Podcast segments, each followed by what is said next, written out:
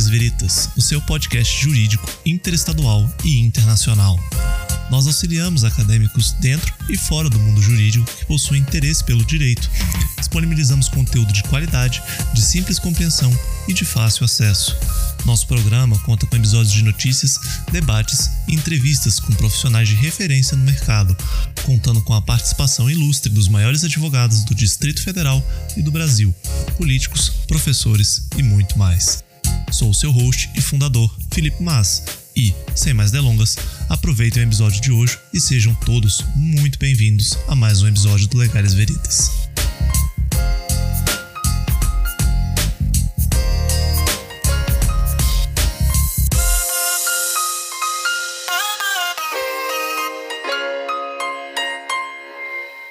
A entrevista a seguir pode conter posicionamentos políticos e ou partidários do convidado.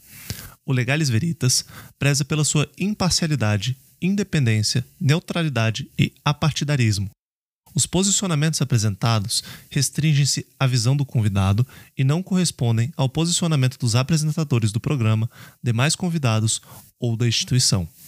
Olá, eu sou Iago Bernardes, sejam muito bem-vindos a mais um podcast Estou aqui com o co-host, meu amigo Virgílio Viana, e com o nosso convidado, o Dr. Augusto Arruda Botelho. Dr. Augusto é advogado sócio do Arruda Botelho Advogados e pré-candidato a deputado federal pelo PSB.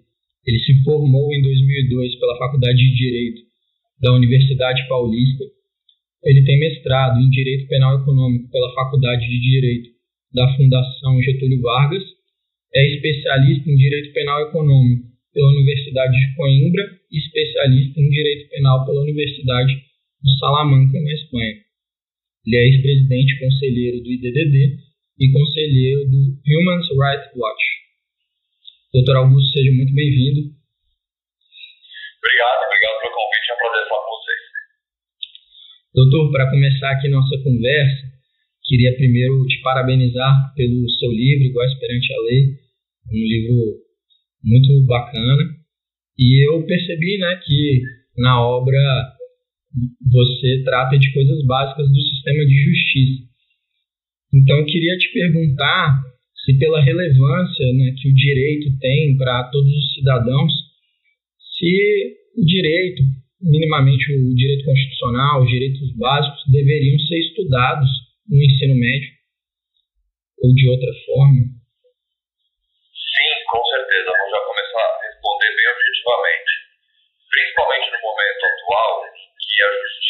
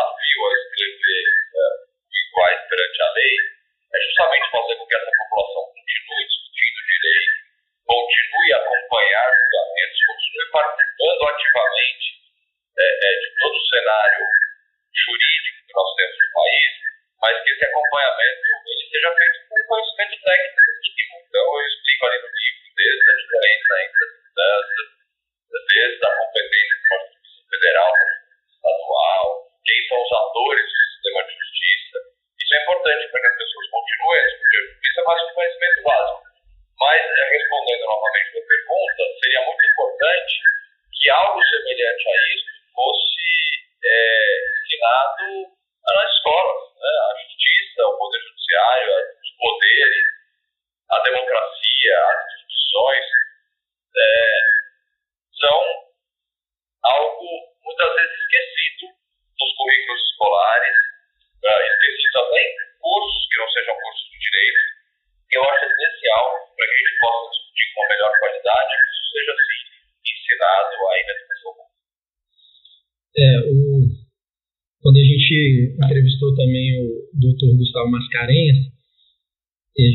ele sobre o mensalão, sobre a influência da mídia no julgamento. Ele falou exatamente isso também, da importância do direito para os jornalistas, né, que muitas vezes cobrem determinado processo sem ter ciência jurídica do que eles estão colocando nas matérias. Né? É importantíssimo. O IDDD, no passado, uh, um trabalho chamado Olhar Clínico, era um projeto justamente voltado à cobertura de casos criminais pela imprensa. Nós fizemos um grande seminário aqui em São Paulo, diversos jornalistas, advogados, membros do Poder Judiciário, foi muito interessante. E posteriormente a isso nós lançamos um livro que hoje é uma, uma, uma edição cobiçada em todas as redações de jornal, porque o livro obviamente foi uma tiragem pequena, porque ele foi distribuído de forma gratuita, chamado Direito Penal para Jornalismo, que é meio que um guia uh, para como jornalistas devem escrever seus textos, cobrir casos criminais, para não cometerem muitas vezes erros básicos que continuam sendo cometidos, né? Isso que é, é, é mais é, triste até de perceber, há algumas, vamos dizer assim, alguns mantras do jornalismo é, que são erros que continuam ser repetidos até hoje, né? A confusão entre, por exemplo, perder uma liminar e perder um habeas corpus, a diferença entre uma prisão temporária e uma prisão preventiva. Tem alguns clássicos da cobertura jornalística que frequentemente é, estão errados por mais que a gente tente mostrar e explicar, esses erros se perpetuam e continuam até hoje. É essencial, principalmente pelo alcance que as mídias, hoje em dia, com o advento de redes sociais e aplicativos de comunicação têm, façam uma cobertura tecnicamente correta. Infelizmente, algumas acontece. Augusto, é, é, mas falando já em toda a sua pretensão política, em sua pré-candidatura agora que veio à tona, é, nós podemos ler que a sua que todo, o seu interesse político sempre existiu e que algo que te impulsionou cada com mais veemência isso foi sua participação durante um bom tempo no IDDD, é, no Instituto. Então, que, diga-se de passagem, fez uma, um trabalho excepcional, né? É, nós gostaríamos de ouvir um pouco sobre o trabalho feito nesse Instituto e que o senhor comentasse, você comentasse também a importância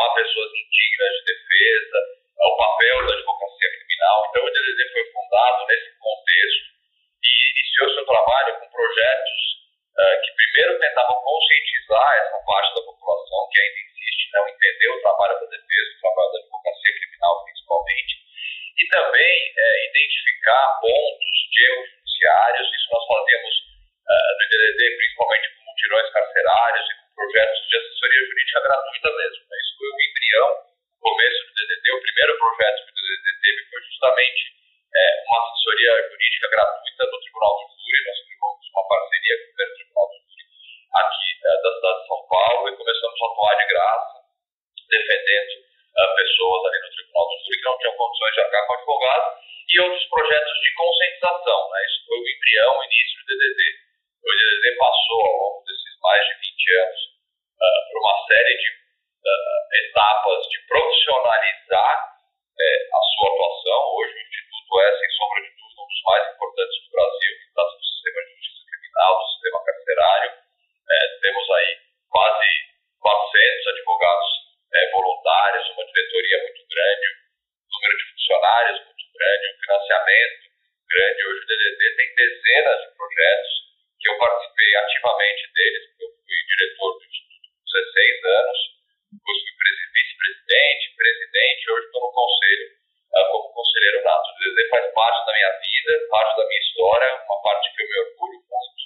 Tivemos vitórias importantíssimas ao longo desses anos. Eu posso aqui uh, uh, falar de duas, que é a audiência de custódia. Né? A audiência de custódia teve a participação ativa do DDD, sem, sem qualquer modéstia aqui, posso dizer que se não fosse o DDD, muito provavelmente a audiência de custódia não seria uma realidade no nosso país.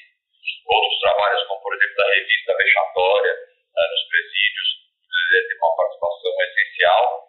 E hoje o Instituto se dedica de forma muito firme a uma litigância estratégica. O DDD ele é, amigos curi, uma série de recursos nos tribunais superiores. Uh, ali nós nos manifestamos e, e, proativamente participamos da discussão de casos paradigmáticos que vão aí envolver uh, temas caros ao DDD, ao direito de defesa, presunção de inocência. Então é um instituto hoje que conta com muitos projetos uh, no campo cultural, no campo educacional, no campo jurídico, na litigância estratégica e continuamos também fazendo a defesa de dezenas, centenas de pessoas que não têm recursos para contratar um advogado e tem ali o DDD ao seu lado uh, para auxiliar na defesa. O, projeto, por exemplo, do júri, que é o projeto mais antigo do Instituto, continua até hoje. A única diferença é que hoje nós fazemos esse projeto através de um convênio com a Defensoria Pública do Estado de São Paulo e não mais com o Tribunal do Júri, mas é um projeto que que existe até hoje. São 22 anos é, de projeto é, de defesa gratuita dentro do Do Direito de São Paulo. É, não, é um instituto fantástico, muito bacana o, trabalho que você desenvolve. Uma outra coisa que eu gostaria de te perguntar, já voltando também o seu conhecimento nessa área de direito penal e também da sua pré-candidatura, é que pensando em justiça, criminalidade, o Brasil ele se encontra numa posição muito caótica, onde a gente tem milhares de presos, né, um nível alto de reincidência, é, muitas vezes esses presídios estão em condições precárias, a pena não é efetiva no sentido de que não tem a ressocialização e nenhuma restituição ao, ao bem jurídico que foi ferido. Então, eu vi que você gostaria de tratar projetos no sentido de aumentar a justiça restaurativa. Eu queria te perguntar como você enxerga hoje a justiça restaurativa com os, os meios da justiça penal negocial e o que você acredita que devem complementar o que nós já temos. É, eu queria aproveitar, complementando a pergunta do, do Iago, é, de que forma você vê, por exemplo, até a decisão do Supremo é, de, que a prisão, de que a condenação em segunda instância não seria mais suficiente para prisão. É, nós tínhamos uma população carcerária onde 40% ainda não tinha sentença transitada em julgado, né, o que é, demonstra que potencialmente são 40% de uma população de, de milhares de pessoas potencialmente inocentes, tem o potencial de ser inocente. Eu queria saber se essa medida é, do Supremo foi importante, se é uma medida válida, é, qual a sua visão sobre essa decisão, é, e se ela é suficiente. Justamente com o ferroviário quais projetos você, enquanto deputado, pode propor para solucionar cada vez mais esse tipo problema. Bom, vou começar uh, respondendo a tua pergunta, porque ela é o fio condutor do resto da resposta. Primeiro, uh, a Constituição é muito clara nós precisamos aí considerar alguém culpado somente após o trânsito em julgado com uma sentença E eu não vejo como, com a Constituição atual, se pretender executar uma pena sem o trânsito em julgado da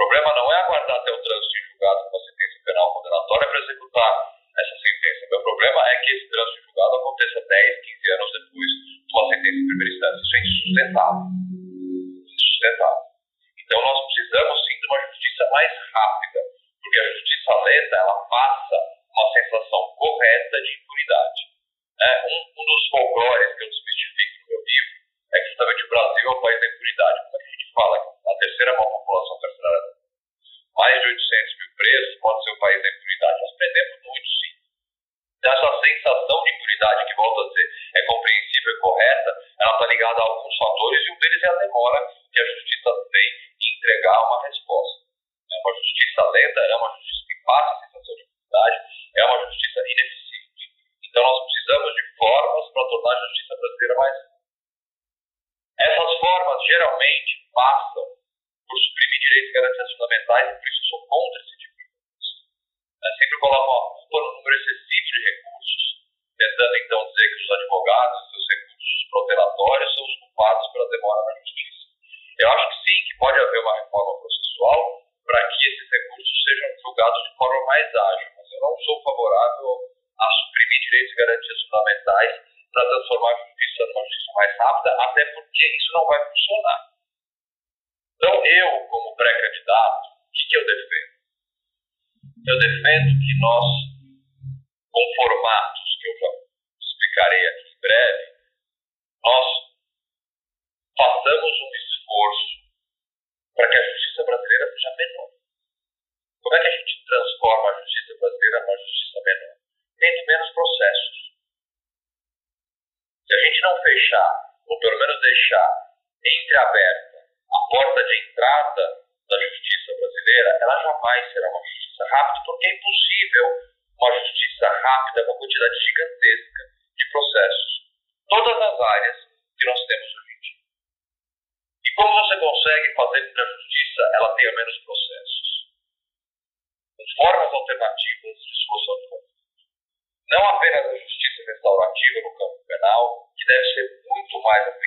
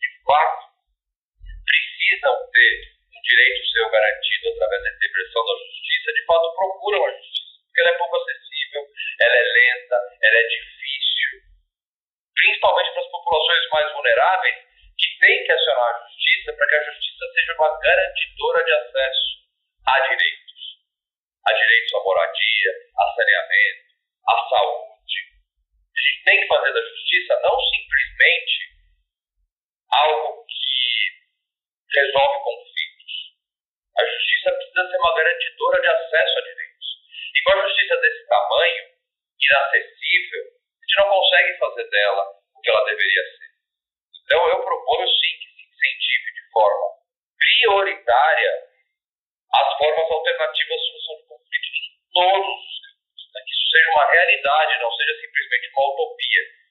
Eu imagino que assim a gente consiga, pelo menos, e é longo prazo, né? que é curioso né, que é, parlamentares candidatos, pré-candidatos, sempre procuram soluções milagrosas, rápidas, ineficientes e utópicas. Eu proponho soluções que podem não ser as mais populares do mundo, mas com certeza elas tratam do tema de forma coerente, de forma realista e de forma uh, uh, que, obviamente, eu não vou te dizer que isso vai solucionar o problema da justiça e da lentidão da justiça em um, dois, três, quatro anos, mas se a gente priorizar é um horizonte de uma justiça melhor, mais acessível, mais justa e mais humana, do jeito que está realmente importante. Com certeza. Acho que de forma mais prática isso pode se tornar possível. Com, certeza passa de uma, uma, uma campanha de, de, incentivação, de conscientização de que a justiça precisa é, é, se voltar a processos realmente relevantes, não ao nível de dois Claro. De forma prática, além de uma campanha é, de incentivo, de conscientização, isso pode ser feito. São mecanismos que a própria justiça tem que instituir. É, não dá para você fazer uma campanha e não ter um local para a população procurar. Não dá para você dizer, olha, vamos fazer a justiça, a justiça restaurativa é boa, a conciliação, a mediação é boa, e você coloca um escritório modelo no extremo oeste de uma cidade, num lugar completamente inacessível. Precisa ser uma realidade logística e prática. Não é uma campanha utópica. Ah, vamos criar uma campanha. Sim, a campanha, obviamente, era essencial para a conscientização, mas essa conscientização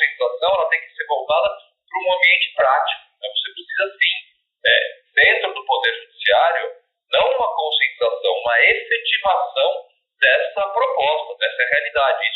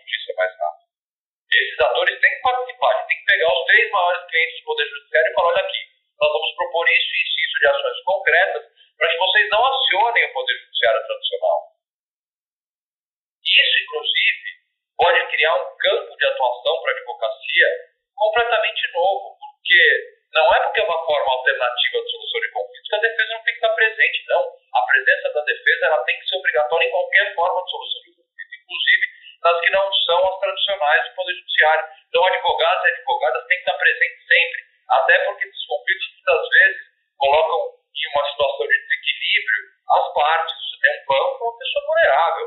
A pessoa precisa estar assistida por uma defesa sim, seja uma defensoria pública, seja advogados e advogadas que obrigatoriamente tem que estar presente em todas as etapas dessa negociação. É, inclusive, então, essa é uma forma é, de aumentar o campo de trabalho, que está bastante saturado, e que nós precisamos aí é, garantir que essas formas alternativas sejam acompanhadas de uma defesa, é, e volto a dizer, inclusive, aumentando o campo de trabalho da. Ah, perfeito.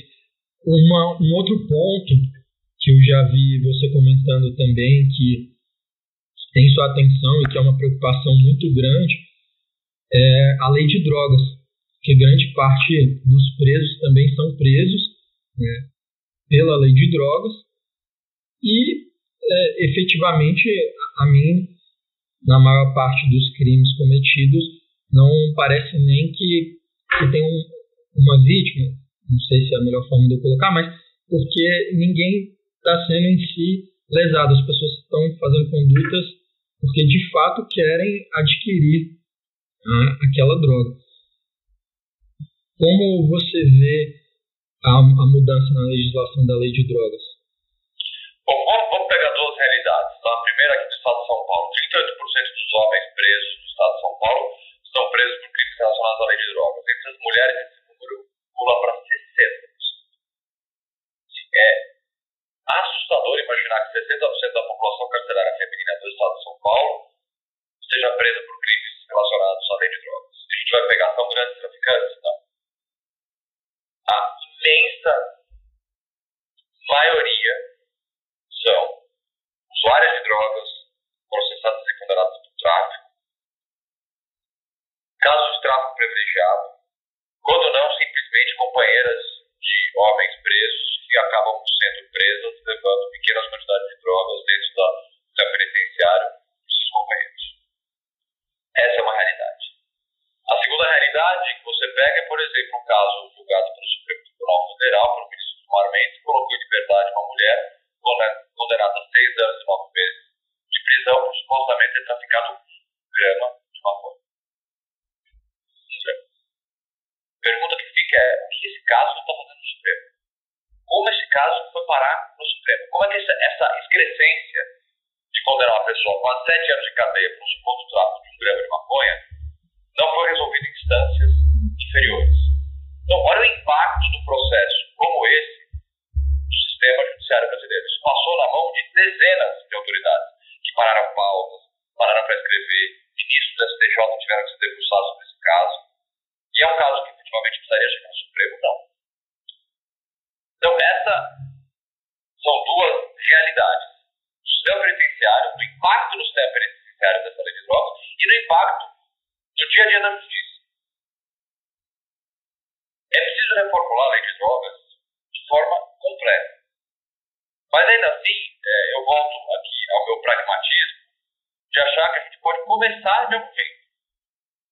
Ainda que a discussão completa sobre a reformulação da lei seja algo esperado, a gente pode começar por dois pontos básicos. Primeiro, fazer com que o artigo 28, que trata do porte para consumo, seja considerado inconstitucional.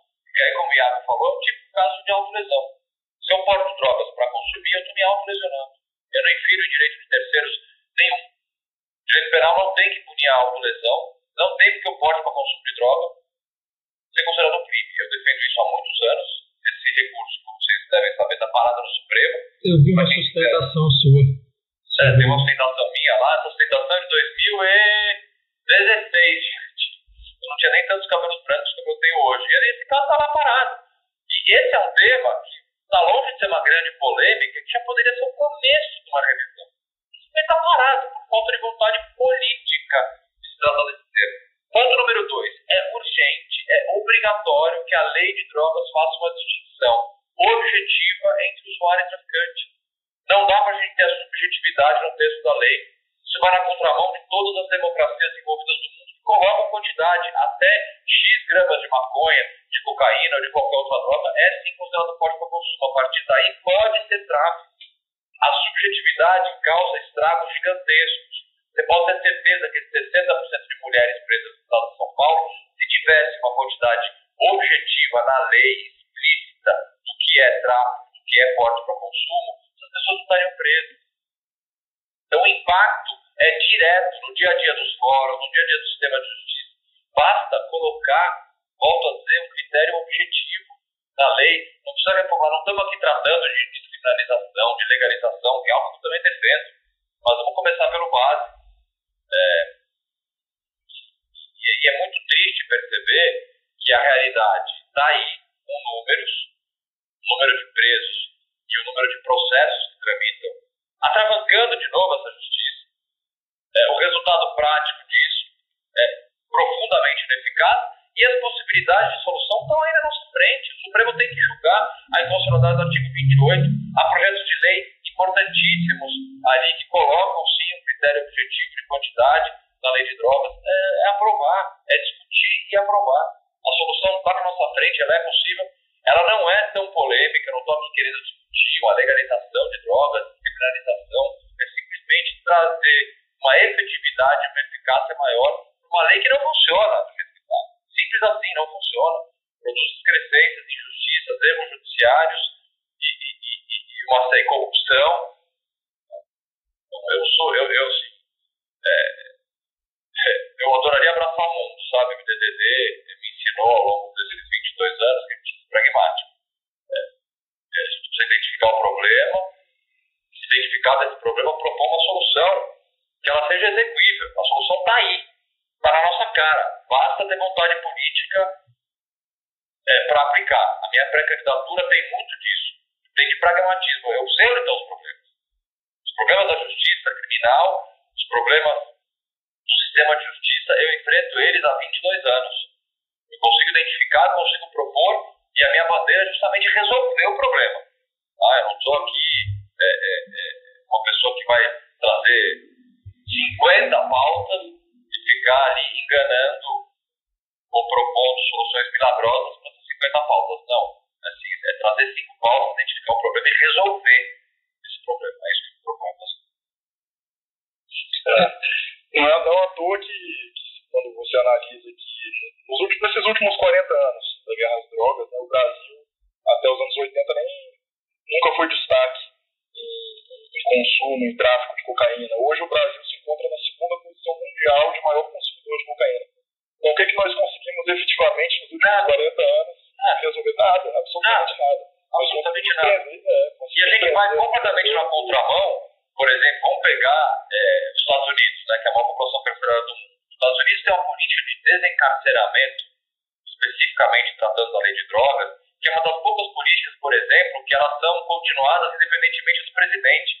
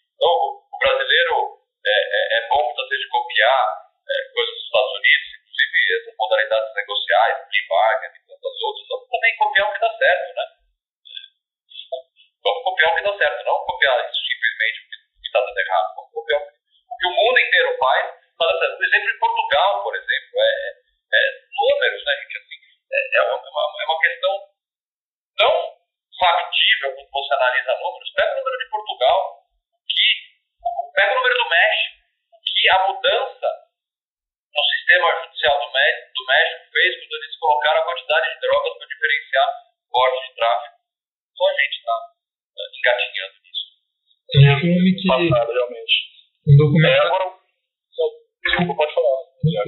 Um documentário que mostra bem essa realidade nos Estados Unidos desde o começo, né, ao combate às drogas é a 13 terceira emenda. Ele mostra muito bem essa, essa realidade que, de fato, da forma que está sendo combatida, não está dando frutos, independente da sua opinião. Agora, Augusto, é, você sempre foi um dos, dos principais expoentes né, no apontamento das diversas ilegalidades que ocorreram na Lava Jato.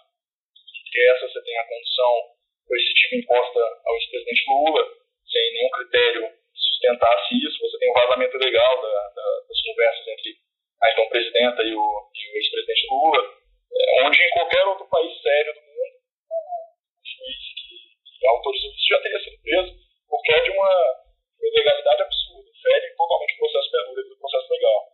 E a minha pergunta é por que, que na sua visão de candidato, não de advogado, mas na sua visão de pré-candidato, que talvez tenha um pouco mais de liberdade para falar, por que, que as instituições, na época, como o CNJ, até o próprio Supremo, não, não, reagiram, né? não, não fizeram valer a lei, que hoje estão tão atuantes? Virgínia, porque é muito difícil nadar contra a corrente. A Lava Jato, quando ela começou, a popularidade dela era unanimidade unanimidade. E é difícil, por exemplo, fazer o que eu fiz. Em 2014, escrever um artigo para a Folha de São Paulo, equiparando a prisão para delação com tortura. Eu fui xingado na rua, fui ameaçado diversas pessoas. Eu tive problemas comerciais dentro do meu escritório de clientes. Como assim? Como assim você está sustentando isso? Então é difícil nadar contra a corrente. A imprensa, vê a mudança, por exemplo, de toda a cobertura da imprensa. Extremamente pouco provável que naquele momento em que a Lava Jato era uma unanimidade, alguém fosse levantar ali é, e dizer e apontar os abusos que ela cometeu, assim como o judiciário. É, infelizmente, o judiciário muitas vezes ele está atrelado à opinião pública, ele está atrelado à, à, à pressão que a opinião pública faz. Eu fico assustado, para não dizer revoltado, toda vez que eu vejo um ou um ministro dizendo que é preciso ouvir a voz das ruas para julgar alguém. Não tem ouvir a voz da rua, por quê? Tem que ouvir a lei, cara. Ouvir a voz da rua. A voz da rua não julga. A voz da rua não criou a lei.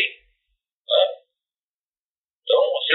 Desculpa, mas a mesma coisa quando você vê um, um procurador, agora tudo bem, agora ele resolveu ser pré-candidato, mas um, um procurador como Dallagnol e no Twitter publicamente fazer declarações políticas de viés político. Isso é legítimo. Se a pessoa está indignada, ela tem que ser política, ela não pode atuar dentro de instituição judiciária. Eu acho, eu acho ótima a candidatura do Foro do Dallagnol. Primeiro que eu pretendo, se eleito, uh, enfrentá-los 24 horas por dia, 7 dias por semana, porque eles sim são eleitos, né? A gente vamos aqui, vamos, vamos aqui tentar desenhar um cenário que não existe com o Moro. Se for candidato deputado federal está eleito, deputado também está eleito. Né? Eles podem ficar uh, daqui até dia 3 de outubro sentado em casa assistindo Netflix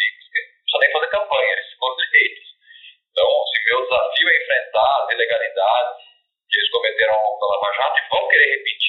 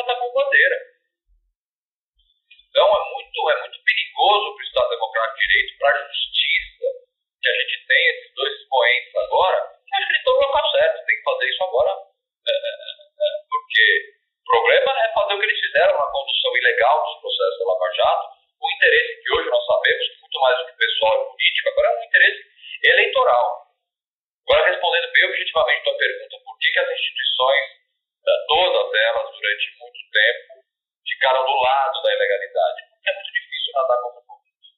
São poucas pessoas, poucas as vozes. Eu fui uma delas, mas tivemos outras várias uh, que têm aí é, é, a coragem, a verdade é essa, a palavra é essa, coragem de insurgir. Setores da imprensa fizeram isso desde o começo, mas foram votos isolados. Votos isolados. Judiciário também. Você teve ali, é, é, no primeiro momento, pessoas se manifestaram. Porque, filho, a ilegalidade, a ilegalidade era tão flagrante. Né? Você pegar, por exemplo, um juiz que divulga um grão ilegal, você não precisa ter feito cinco anos de direito para perceber o quanto isso é ilegal. O grampo foi feito fora do período que a autorização judicial deu para que o grampo fosse feito. Então, a captação da conversa já era ilegal. Aí a pessoa vai lá e divulga isso. Eu posso ser um arquiteto, veterinário, ah, é, eu posso ser decorador, eu posso ser qualquer coisa. Se eu tiver uma noção mínima de que pode ou que não pode, eu vou me posicionar e dizer, não, isso não pode. Só que se posicionar no momento político que nós enfrentamos é, é, é sofrer as consequências. E nem todo mundo está afim de sofrer as consequências. Não, acho que foi uma ótima resposta. Eu sempre percebi, desde quando é, você participou do grande debate, que independente se a pessoa concorda ou não com você, você sempre tem argumentos muito bem embasados e particularmente do quadro Grande Debate, eu sempre gostei dele bastante porque força os ouvintes a escutarem a opinião diversa. Então, que muitas vezes não ocorre hoje em dia. Eu vejo que, em especial agora nesse período de Big Data, a, a pessoa consome só um conteúdo, não ouve né, coisas distintas e muitas vezes isso dificulta até isso que tem uma mudança de opinião, uma análise fria do que está acontecendo. Já aconteceu diversas vezes, né, de determinado político falar que adotou uma medida é, e de fato não ter adotado, mas vai contra a mídia, ele diz que a mídia é mentirosa e aí as pessoas não acreditam né, no, na notícia que está sendo veiculada queria te perguntar como você acha que podemos é, diminuir a polarização, aumentar o debate. Olha, temos que ser realista, né? Neste momento pré-eleitoral, acho pouquíssimo provável que a gente vai melhorar a qualidade do debate. Até outubro de 2022, o debate vai ser polarizado,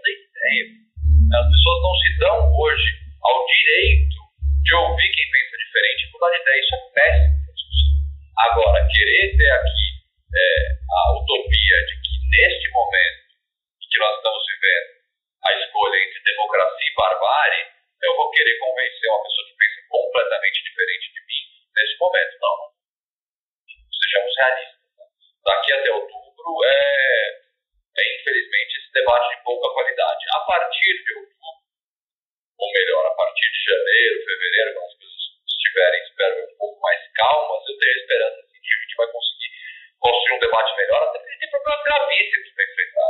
Uma inflação absurda voltando, nós temos um desemprego, temos 20 milhões de pessoas passando fome.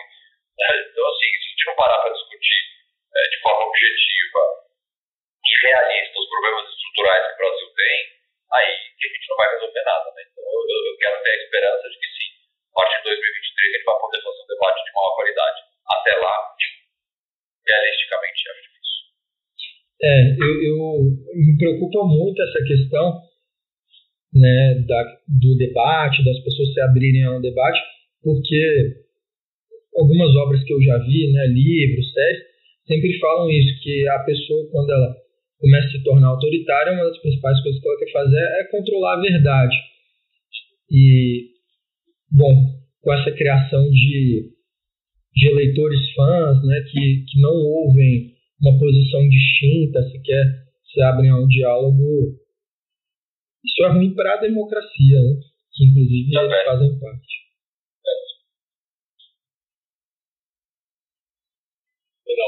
Ainda nesse, nesse cenário né, de polarização aí, é, onde você tem dois polos, mas um, sobretudo, que prega o autoritarismo, que flerta com a ditadura, né? É, a minha pergunta vai, vai justamente nesse sentido, porque hoje o cenário democrático é, brasileiro total instabilidade. O Bolsonaro vem enfrentando com um golpe desde que assumiu a presidência. Eu tenho certeza que caso ele perca, é, no mínimo a gente pode esperar o que houve nos Estados Unidos com a derrota do Trump.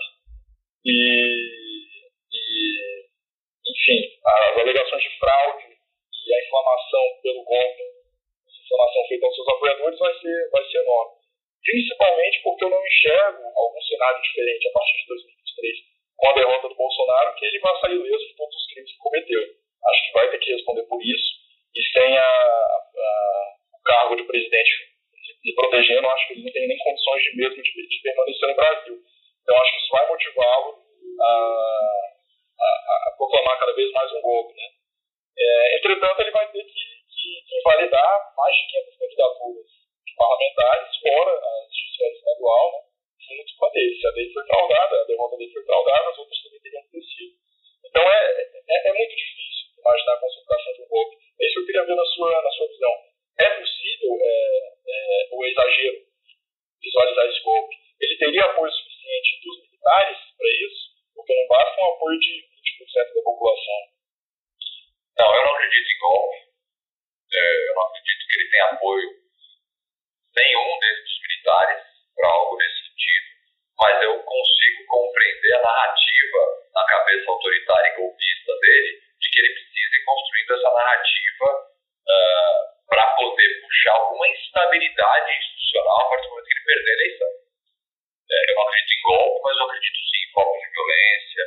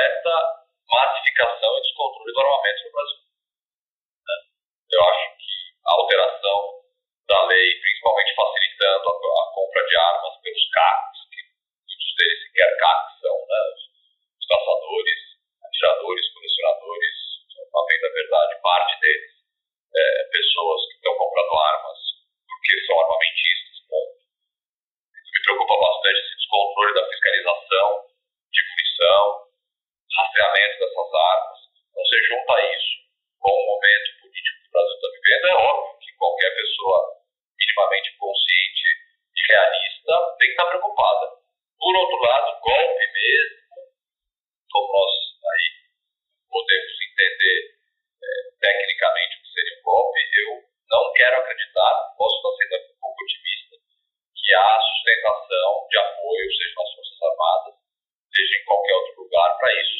Mas acredito sim, infelizmente, que é, a, o resultado das eleições não será é, tranquilamente aceito nem por Bolsonaro, nem pelos seus planos.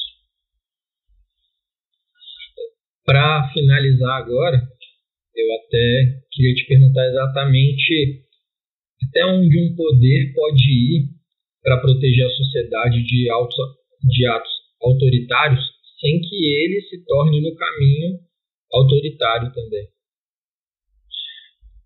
Olha, Iago, vamos pegar o Supremo Tribunal Federal e as acusações que são feitas ao Supremo de interferir no Executivo, de deixar o presidente trabalhar, etc.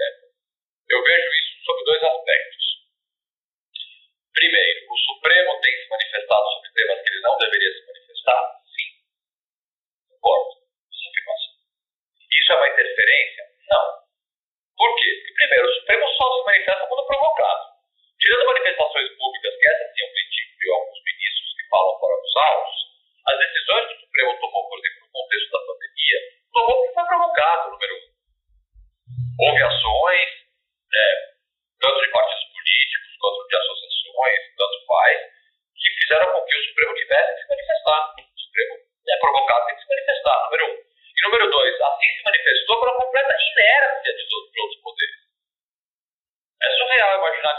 se manifestar sobre a obrigatoriedade da vacina? É. Mas mais surreal ainda é ter o Poder Executivo ter o Governo Federal que também não toma nenhuma atitude em relação a isso. É inimaginável ter que imaginar que o Supremo vai se manifestar sobre o jogo de futebol? É. Mas também, por outro lado, é inimaginável que os poderes e os estados não consigam resolver isso sem ter que acionar o Supremo. Então, o Supremo se manifestou sobre diversas pautas ao longo desses últimos dois anos, o fez diante da inércia, muitas vezes, dos poderes que deveriam fazer isso, e não fez quando provocado. Então, eu não acho que, simplesmente com essa realidade, a gente está falando aqui de, uh, de um poder está se sobressaindo em relação ao outro, está se tornando um poder também autoritário. Eu não concordo é, com essa afirmação de ativismo judicial do Supremo. O Supremo é provocado para se manifestar, e se manifesta. Se você não concordou com a decisão do Supremo, é outra coisa. Agora, vamos chamar isso de ativismo judicial. Eu posso não concordar. O Supremo ela tem a prerrogativa de acertar e errar por último. É assim que funciona o sistema de justiça. Eu sou obrigado a concordar, mas por isso é para chamar isso de ativismo judicial. Então, eu, eu, eu, eu não vejo assim, eu vejo muito mais um problema no executivo do que propriamente uma interferência ou uma, uma pseudo-proclamação autoritária de, de outros poderes. Augusto, agora uma pergunta de eleitor mesmo. A sua, a sua agenda econômica, possivelmente no político, tomara que sim, é mais voltada para um neoliberalismo ou se enxerga que a intervenção do Estado em alguns pontos é sim importante para a economia? Eu acho que é importante sim